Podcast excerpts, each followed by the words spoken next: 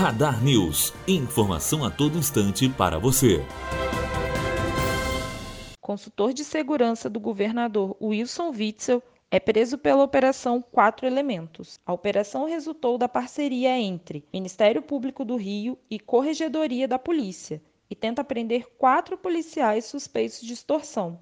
Dois dos quatro acusados já foram presos.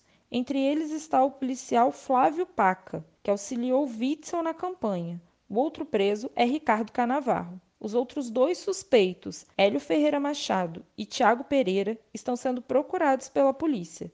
Segundo a investigação, os policiais suspeitos encaminharam o dono de uma oficina na Baixada Fluminense para a 52ª DP de Nova Iguaçu e exigiram 10 mil reais para liberá-lo.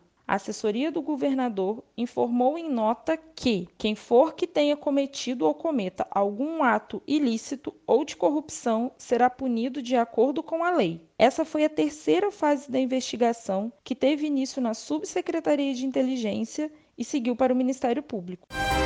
Radar News. Informação a todo instante para você.